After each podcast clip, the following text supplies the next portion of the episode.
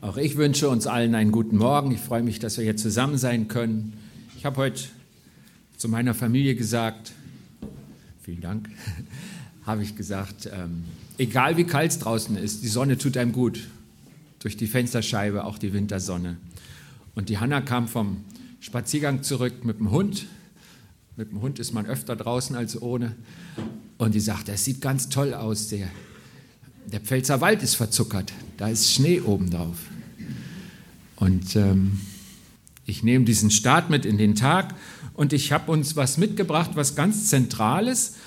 Und äh, ich glaube, wir haben es vielleicht auch leicht übersehen. In unserer Gesellschaft denkt man nicht so drüber nach. Das hier, wenn es im Original zu sehen ist, ist es in der Sixtinischen Kapelle, ist eines der berühmtesten Gemälde der Welt von Michelangelo und ist die Erschaffung Adams. Und oft sieht man auch nur diesen Ausschnitt hier, wo Gott durch eine Berührung das Leben erweckt. Ähm, wie ist Gott eigentlich? Wie ist Gott? Und ich glaube, wenn wir da am Anfang in der Bibel anfangen, dann sehen wir auch schon was ganz Wesentliches von Gott, was wir vielleicht Tendenz haben, in unserer individualistischen Welt zu übersehen.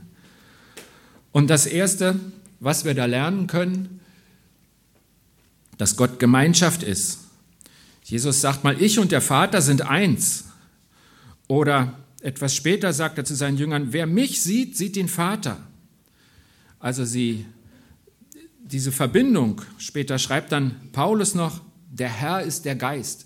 Diese, diese Gleichsetzung, da gibt es offensichtlich Gott in drei Formen, die, die einfach ganz fest zusammengehören, die, die Gemeinschaft sind. Gott ist Gemeinschaft. Das hier ist eine katholische Postkarte aus dem Internet. Und die typische Darstellung für Gott den Vater, Gott den Sohn und den Heiligen Geist als Taube. Diese Dreieinigkeit Gottes, an die wir Christen alle glauben. Gott ist Gemeinschaft.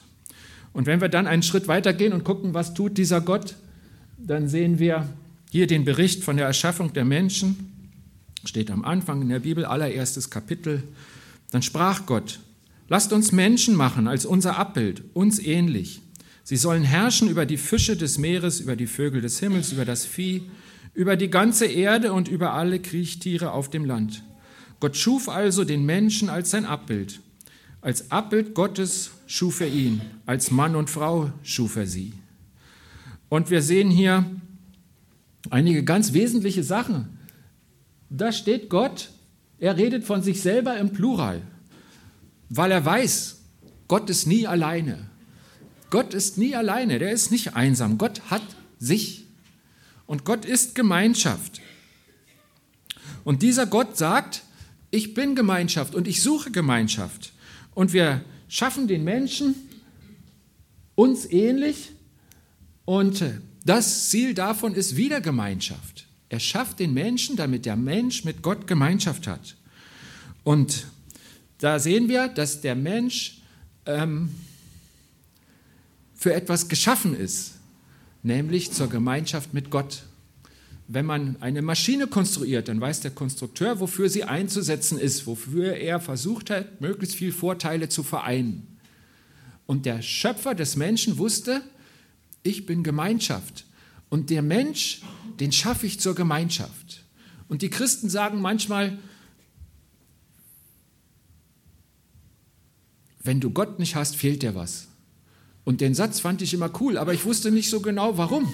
Ich konnte es auch nicht weiter erklären. Und dann blieb es irgendwie so eine Phrase, so nach dem Motto, kann ja jeder behaupten. Aber ich glaube, die Lösung steckt hier. Wenn du Gott nicht hast, fehlt dir was, weil du geschaffen bist für die Gemeinschaft mit Gott. Und dann ist ja auffällig, hier steht zweimal als Wiederholung, dass der Mensch zum Bilde Gottes geschaffen ist. Ich habe nie gedacht, Gott sieht aus wie ich, wie Carsten. Ich habe mir das nie biologisch vorgestellt, bildlich, in dem Sinn von irgendeiner Form. Aber hier steht eigentlich schon eine Erklärung. Dass wir als Mann und Frau geschaffen sind, ist ein weiterer Hinweis darauf, dass wir zur Gemeinschaft geschaffen sind. Schon bei der Schöpfung hatte Gott die Idee, der Mensch braucht Gemeinschaft, er ist geschaffen zur Gemeinschaft und er ist fähig zur Gemeinschaft. Und zwar zu einer sehr intensiven Gemeinschaft. Es gibt einen Vers der das ganz zentral auf ganz andere Weise ausdrückt. Und der heißt, wir haben jetzt hier einen Zwischenteil rausgelöscht und dann passt noch ein Vers drunter, das hat Jesus mal gesagt, daran werden alle erkennen, dass ihr meine Jünger seid, wenn ihr einander liebt. Die Gemeinschaft ist einer der Kernpunkte, wie Gott den Menschen geschaffen hat, sodass Jesus sagen kann, das ist ein Erkennungsmerkmal, wenn die Gemeinschaft unter euch funktioniert, wenn ihr das lebt, wenn das Teil deines Lebens ist, dann, dann ist dein Leben gut. Und wenn man fragt, welche Menschen haben denn ein erfülltes Leben, und ich höre so eine Worte sehr gerne, gerade von älteren Menschen, die auf ein Leben zurückblicken können, dann stelle ich fest, das, wonach ich strebe, ist eigentlich nie das, was sie aufzählen. Weil wonach ich strebe oft materielle Sachen sind. Sondern wer ein erfülltes Leben hat und im Frieden am Schluss zurückblickt, das sind meist Menschen, die, deren Leben mit guten Beziehungen gefüllt sind Jemand, ein Philosoph, sagte mal, alles wirkliche Leben ist Begegnung. Und wir merken, es geht in völlig anderen Worten. Hier steht die Liebe, da steht das Wort Gemeinschaft gar nicht drin. Der Philosoph, der sagte Begegnung, aber eigentlich geht es immer um Gemeinschaft. Und das ist kein Wunder, denn das ist ein Kernmerkmal Gottes. Er ist so, und als er die Idee hatte, jetzt schaffe ich ein lebendiges Universum, und dann setze ich da die Menschen rein, dann hat er uns diese Eigenschaft von ihm gegeben, weil er die Gemeinschaft mit uns leben wollte, ein Gegenüber. Und dazu hat er uns befähigt, unter uns und mit ihm. Und klassisch für die Gemeinschaft, was einfach typisch ist, dass Gemeinschaft sich verbindet. Wir haben jetzt das Beispiel von Mann und Frau. Gemeinschaft ist nicht auf die Ehe beschränkt, aber es ist ein Beispiel, woran wir es ablesen können. Ein Kernbeispiel, ein Grundbeispiel. Also, die Bibel lässt ja keinen Zweifel daran, dass Sexualität eine Erfindung Gottes ist. Es steht auf der ersten Seite der Bibel. Ein Beispiel dafür ist die Ehe. Da schauen wir mal drauf und da hören wir im Epheserbrief drüber. Deswegen wird ein Mann Vater und Mutter verlassen und sich an seine Frau binden. Und die beiden werden ein Fleisch sein. Ein als Zahlwort. Das kann man ja im Deutschen nicht unterscheiden. Dieses Geheimnis ist groß, ich aber deute es auf Christus und die Gemeinde. Paulus schreibt ja ganz deutlich, und Paulus war ja selber nicht verheiratet, aber er sagt, dieses Bild von Mann und Frau, das ist, da steckt ein ganz tiefes Geheimnis Gottes drin. Wir hören, es klang schon in der Schöpfung an. Und ganz am Anfang also der Geschichte Gottes mit den Menschen. Und er sagt, dieses tiefe Geheimnis, ich, Paulus, der selber ich gar nicht verheiratet bin, deute es so, dass es immer auch ein Bild für Christus und die Gemeinde ist. Der Mensch ist für den Bund geschaffen. Gott sagt, ich mit diesem Mensch, den ich mir als Gegenüber geschaffen habe, verbinde ich mich, schaffen wir einen Bund. Wir, wir verabreden eine Gemeinsamkeit. Und Gott aus seiner Sicht ist total treu und hält dazu und, und, und lebt das und füllt das. Und wir Menschen sind auch dazu geschaffen. Deswegen steht zum Beispiel im Alten Testament mehrfach, das Wort Ehebruch, wenn die Propheten in Gottes Namen den Menschen vorwerfen, du dienst anderen Göttern, du baust dir Götzen, du schnitzt dir da was aus Holz oder aus Gold oder was auch immer dir in die Hände kommt und betest das an. Da sagt Gott nicht, ähm, bin von dir enttäuscht, ähm, warum bist du weggegangen, sondern er sagt, das ist Ehebruch, was er macht. Wieder das Bild der Ehe für diesen Bund, den Gott mit den Menschen geschlossen hat und wo er sich wünscht, dass auch wir in diesem Bund bleiben. Und das ist auch der Grund, warum Sex außerhalb der Ehe nicht passt für einen Christen. Weil der Christ dann einfach nicht vorlebt, das tiefe Geheimnis, was diesem Bund zugrunde liegt.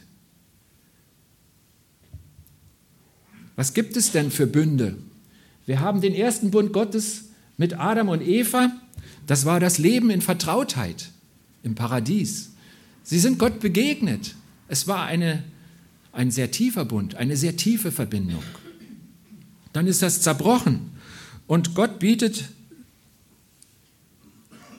führt die Geschichte weiter mit den Menschen und bietet ihnen einen neuen Bund an und das war das Leben im Gehorsam.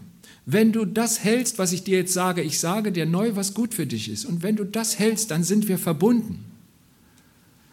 Das klassische Wort dafür ist das Gesetz, so steht es im Alten Testament. Und es es, es würde funktionieren, wenn wir es denn könnten. Die Menschen im Alten Testament sind gescheitert und ich bin so glücklich, dass ich nicht im Alten Testament lebe, denn ich wäre auch gescheitert. Aber das war zweite, das zweite Angebot Gottes. Er hat gesagt, du bist weggelaufen, du bist rausgelaufen aus diesem ersten Bund mit mir. Aber die nächste Möglichkeit ist, halte dich an das, was ich sage und wir haben wieder einen Bund und wir haben es nicht geschafft. Ich habe es nicht geschafft. Die Menschen damals haben es nicht geschafft. Und es gibt einen dritten Bund. Und das ist das Leben aus der Gnade. Das Wort Gnade, das, ich habe immer das Gefühl, ich müsste es erklären, vielleicht weil ich es selber nicht so ganz tief begreife, weil weil wir darüber nicht reden. Das ist dieses unverdiente Geschenk und dieses Angebot Gottes. Du brauchst wirklich nichts mitzubringen. Komm doch einfach. Ich habe gesehen, du schaffst es nicht und jetzt mache ich das. Ich bezahle das mit Jesus. Das hat wehgetan. Jesus ist gestorben. Aber ich habe das gemacht für dich. Du bist es mir wert. Ich habe dich doch von Anfang an für die Beziehung geschaffen und jetzt stoße ich die Tür auf und du kannst einfach kommen, wenn du nur willst. Das ist die Gnade der Bund der Gnade. Gott denkt nur in Bünden, denn er möchte mit uns leben. Er sucht diese Verbindung. Dass er verbindlich ist, dass er treu ist, das sind Kerneigenschaften Gottes, die genau in diese Gemeinschaft hineinzielen.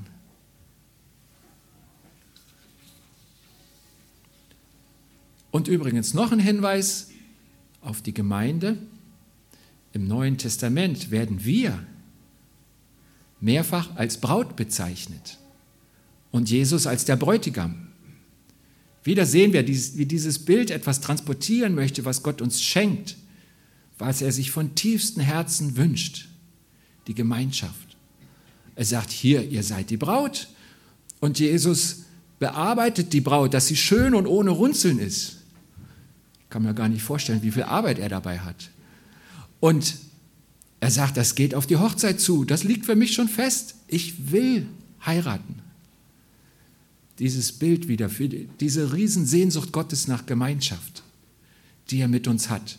Und das ist nicht irgendwer. Er redet im Moment von den Leuten, die hier im Saal sitzen, von uns. Gemeinschaft verbindet sich. Es klang schon immer wieder an, ich will es nochmal erwähnen, so eine Gemeinschaft ist von Gott her vollkommen gedacht. Und man könnte auch sagen, radikal oder intensiv oder wenn man mehr auf Beziehungsebene eine Vokabel sucht, innig. Als Jesus weiß, dass er gleich gekreuzigt wird, hat er ein sehr berühmtes Gebet gesprochen, das längste, was in der Bibel festgehalten ist. Jemand, der das katalogisieren wollte, hat es hohe priesterliche Gebet genannt, wo er für uns betet, für die Menschen, für die, die mit ihm leben. Die, dieser Begriff Jünger heißt ja genau das, mit Jesus leben. Und für die hat er gebetet und daran ist ein Satz, alle sollen eins sein.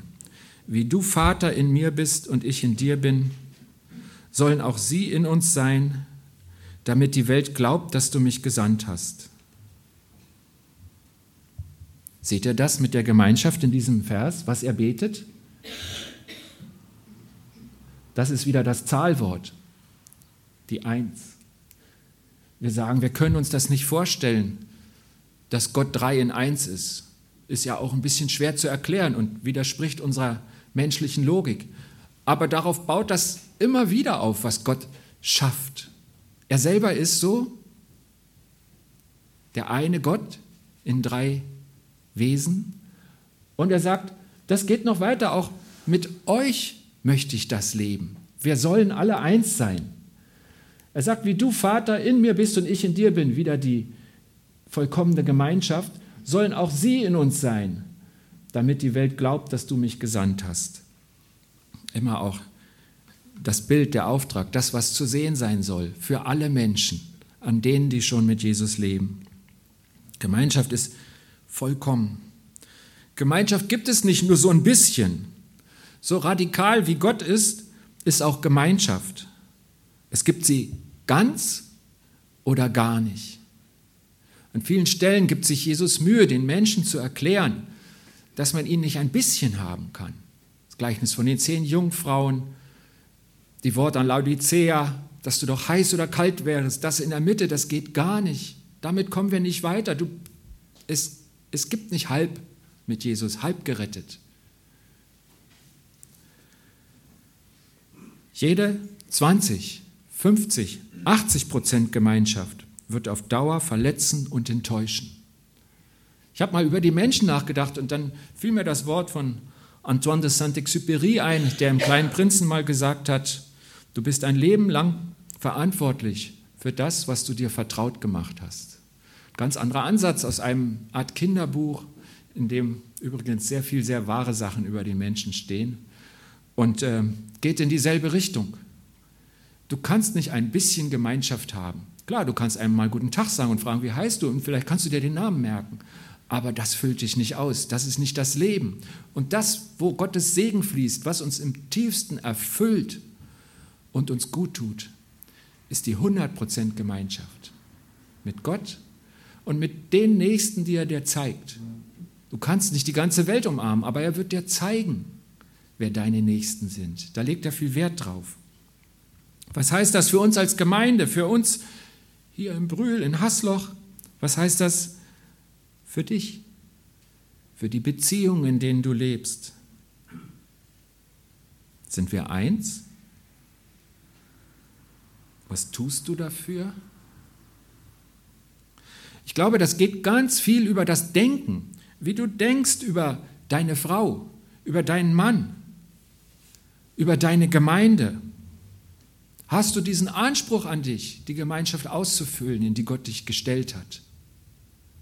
In unserer Kultur verspricht man ja dem Ehepartner Treue bis ans Lebensende. Ich habe das auch versprochen. Ich versuche das zu halten. Aber merkt ihr, dass es im Denken anfängt, in deinem Kopf, wie du über die Dinge denkst, mit denen du umgehst, die dir ganz nahe sind? Wie denkst du über deine Beziehung zu Gott? Auf wie viel Prozent setzt du im Moment? Was ist da das Ziel deines Denkens? An dem Denken wird sich dein Reden und dein Tun orientieren. Ein beliebter Vers auch, den Jesus gesagt hat, ist, ähm, bin bei euch alle Tage bis zum Ende der Welt. Dieser Trost, dieses Wort, ich bin nicht alleine, das sagt er in einem ganz konkreten Zusammenhang, dass ihm gegeben ist, alle Macht im Himmel und auf Erden. Und dann sagt er, ihr habt einen Auftrag, ihr, ihr geht zu allen Menschen um euch hin. Merkt ihr, dass das wieder was mit Gemeinschaft zu tun hat? Und er sagt, und dann, wenn er darin lebt, dann habt ihr auch mit mir Gemeinschaft, dann bin ich bei euch. Merkt ihr die 100 Prozent? Es ist einfach nicht wahr. Ein, ein ein Stück weit eine Lüge, wenn man einfach nur sagt, Jesus hat gesagt, ich bin bei euch alle Tage. Hat er gesagt, stimmt, aber doch in einem Sinnzusammenhang. Und der hat was mit dieser Gemeinschaft zu tun, der vollkommenen Gemeinschaft, die er lebt, zu der er steht und in die er uns einlädt. Und ja, und dann kommt der nächste Schritt. Gemeinschaft ist nämlich freiwillig, wo er darauf wartet, ob wir es tun. Ein Vers, der mir das besonders gut zeigt, ist in einer Rede, wo Jesus gesagt hat, er ist das Lebensbrot und man muss ihn essen und so. Und dann haben die Leute gesagt, was redet denn der da? Und dann sind viele weggegangen. Und dann sagt nicht Jesus, ihr aber, also ihr habt mehr von mir gehört, ihr müsst da bleiben, sondern er fragt die zwölf, die er ausgewählt hat, wollt ihr auch weggehen? Und sie hätten gehen können, weil Gott freiwillig ist. Gott zwingt dich nicht zu deinem Glück, aber er weiß, was dein Glück ist.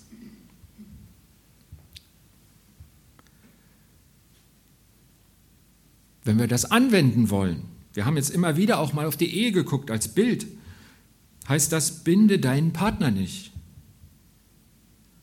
sondern liebe ihn selbstlos.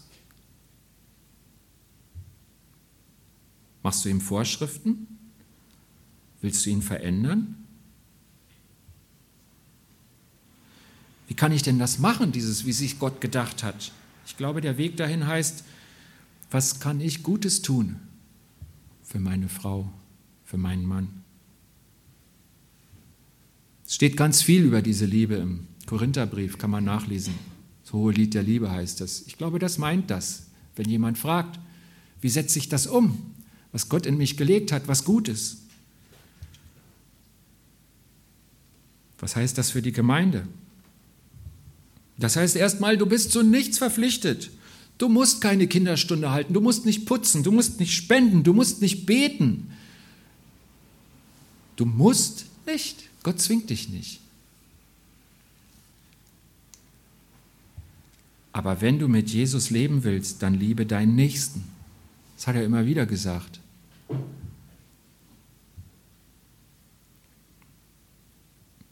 Steht ja auch in dem Vers, den wir gehört haben in Johannes. Ne? Daran wird jedermann erkennen, dass ihr meine Jünger seid, dass ihr euch untereinander liebt. Wenn du mit Jesus leben willst, dann liebe deinen Nächsten freiwillig. Und die Liebe wird dir zeigen, wie das geht. Man kann den anderen ja auch tot lieben, ne? wenn ich so ganz genau weiß, was für ihn richtig ist und ihn damit erdrücken. Lieben heißt immer auch den anderen erkennen, ihn sehen. Die Liebe wird dir zeigen, was dran ist. Gemeinschaft ist freiwillig. Und daraus folgt eigentlich, Gemeinschaft ist zerbrechlich. Der erste Bruch geschah schon im Sündenfall. Da zerbrach die Gemeinschaft zwischen dem Mensch und Gott. Als Adam und Eva das erste Mal nicht gehorchten. Und dann sind bei jeder Sünde treten neue Brüche auf. Immer wieder was, was ein Schritt heraus ist aus dem Bund mit Gott. Und das geht so weiter. Das, das passiert mir und dir jedes Mal, wenn wir etwas tun, was Gott nicht gefällt. Gemeinschaft ist zerbrechlich. Und daraus, dass wir jetzt das aufzählen, folgt einfach, es geht nicht ohne Vergebung. Es geht nicht ohne Vergebung zwischen mir und Gott, weil er diesen Bund einhält. Und wenn ich es nicht tue, und ich tue das nicht immer, dann brauche ich seine Vergebung.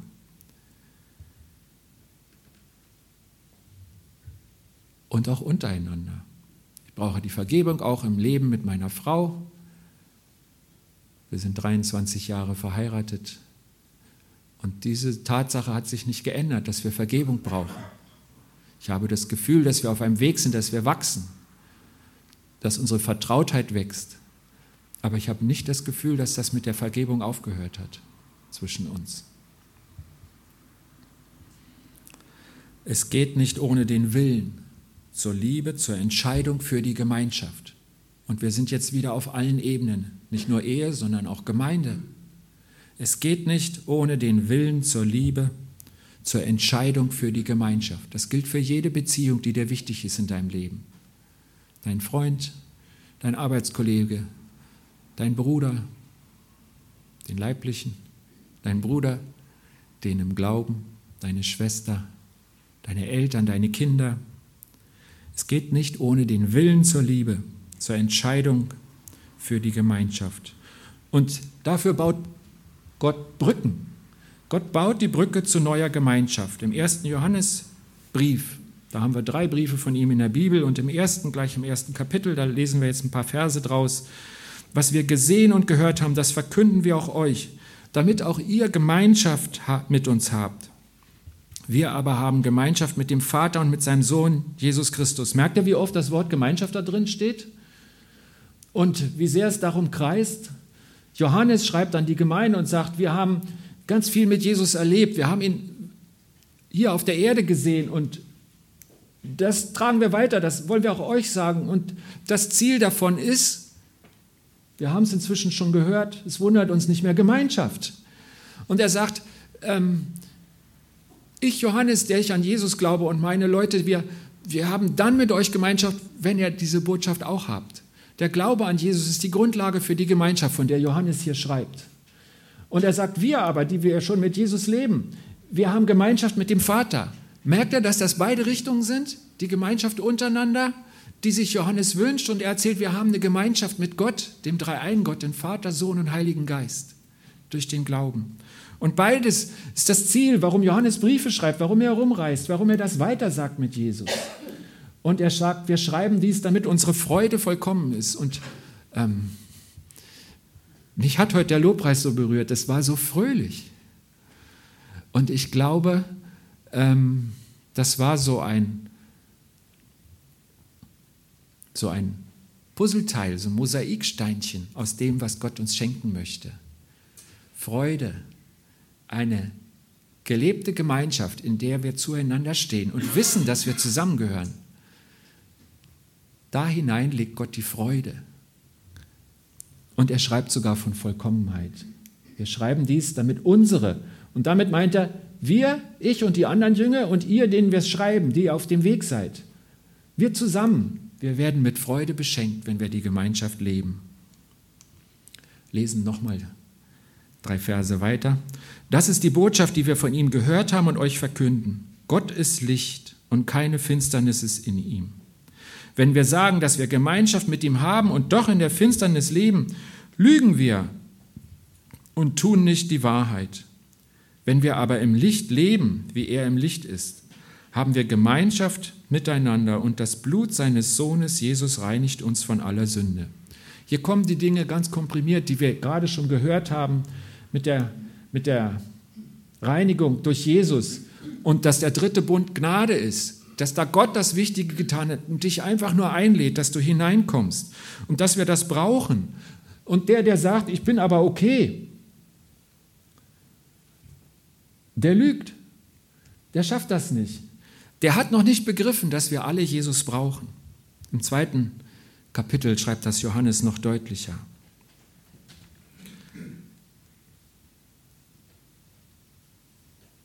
Gott hat Sehnsucht nach Gemeinschaft. So haben wir, so habe ich diesen Gedanken genannt und wir haben jetzt darüber in mehreren Punkten nachgedacht und warum sage ich das alles, dass Gott Gemeinschaft ist? Was, was kann ich mitnehmen? Verändert das mein Leben? Was, was ist Gottes Botschaft an mich in meinem Leben, in meiner Situation? Wenn jeder zur Gemeinschaft mit Gott geschaffen ist, dann bist auch du das, dann bin auch ich das. Und deshalb ist Gemeinschaft gut für dich und für mich. Und die Gemeinschaft, die, die sucht das Verbindliche, das Treue, den Bund. Und Gemeinschaft ist zwar vollkommen, aber auch freiwillig und zerbrechlich. Gemeinschaft ist die Erfüllung deines Lebens. Davon bin ich überzeugt. Und wir haben jetzt viele Bibelstellen gesehen, die das unterstreichen. Jetzt ist deine und meine Entscheidung. Wollen wir, willst du, will ich über die Brücke gehen, die du in Jesus hast, zur Gemeinschaft mit ihm und zu deinem Nächsten? Und zwar die Gemeinschaft, wie Gott sie vorzeichnet und nicht das das Sondermodell, was ich daraus stricke. Ich glaube, dass in jedem Menschen auch der störrische Esel steckt. Der sagt, ja, das habe ich gehört, aber, und dann baut man es nochmal um. Und Gott fragt dich, willst du einfach das Leben, was ich dir gebe? Willst du Ja sagen? Sagst du Ja zu Gottes Liebe, zu Jesus? Dann sendet er dich in die vollkommene Gemeinschaft mit ihm und mit deinem Nächsten. Und er lebt diese Gemeinde in der Gemeinschaft, die Gemeinschaft in der Gemeinde. So. Es gibt uns, es gibt diese kleine Gemeinde im Brühl, wie wir sagen, Schillerstraße, Ecke Brühl, damit wir seine Gemeinschaft leben. Und das ist sehr, sehr gut für uns. Ich bete.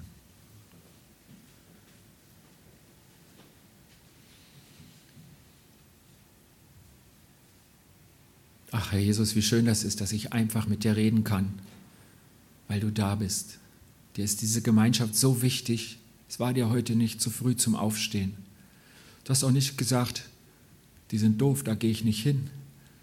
Du bist einfach da. Du bist so treu, Herr, und du meinst es gut mit uns. Danke, dass ich dabei sein darf. Danke, dass wir dabei sein dürfen. Danke, dass du einen guten Plan hast für uns als deine Gemeinde, als dein Körper, als deine Familie, als die, die an dir hängen, die zu dir gehören, in denen du lebst. Ich danke dir, dass Gemeinschaft möglich ist und dass du weißt, sie tut uns gut. Mach uns alle weise, jeden Einzelnen an seinem Platz, wie er und wie sie die Gemeinschaft ausführen kannst, die du ihm schenken willst. Dazu segne uns doch bitte. Amen.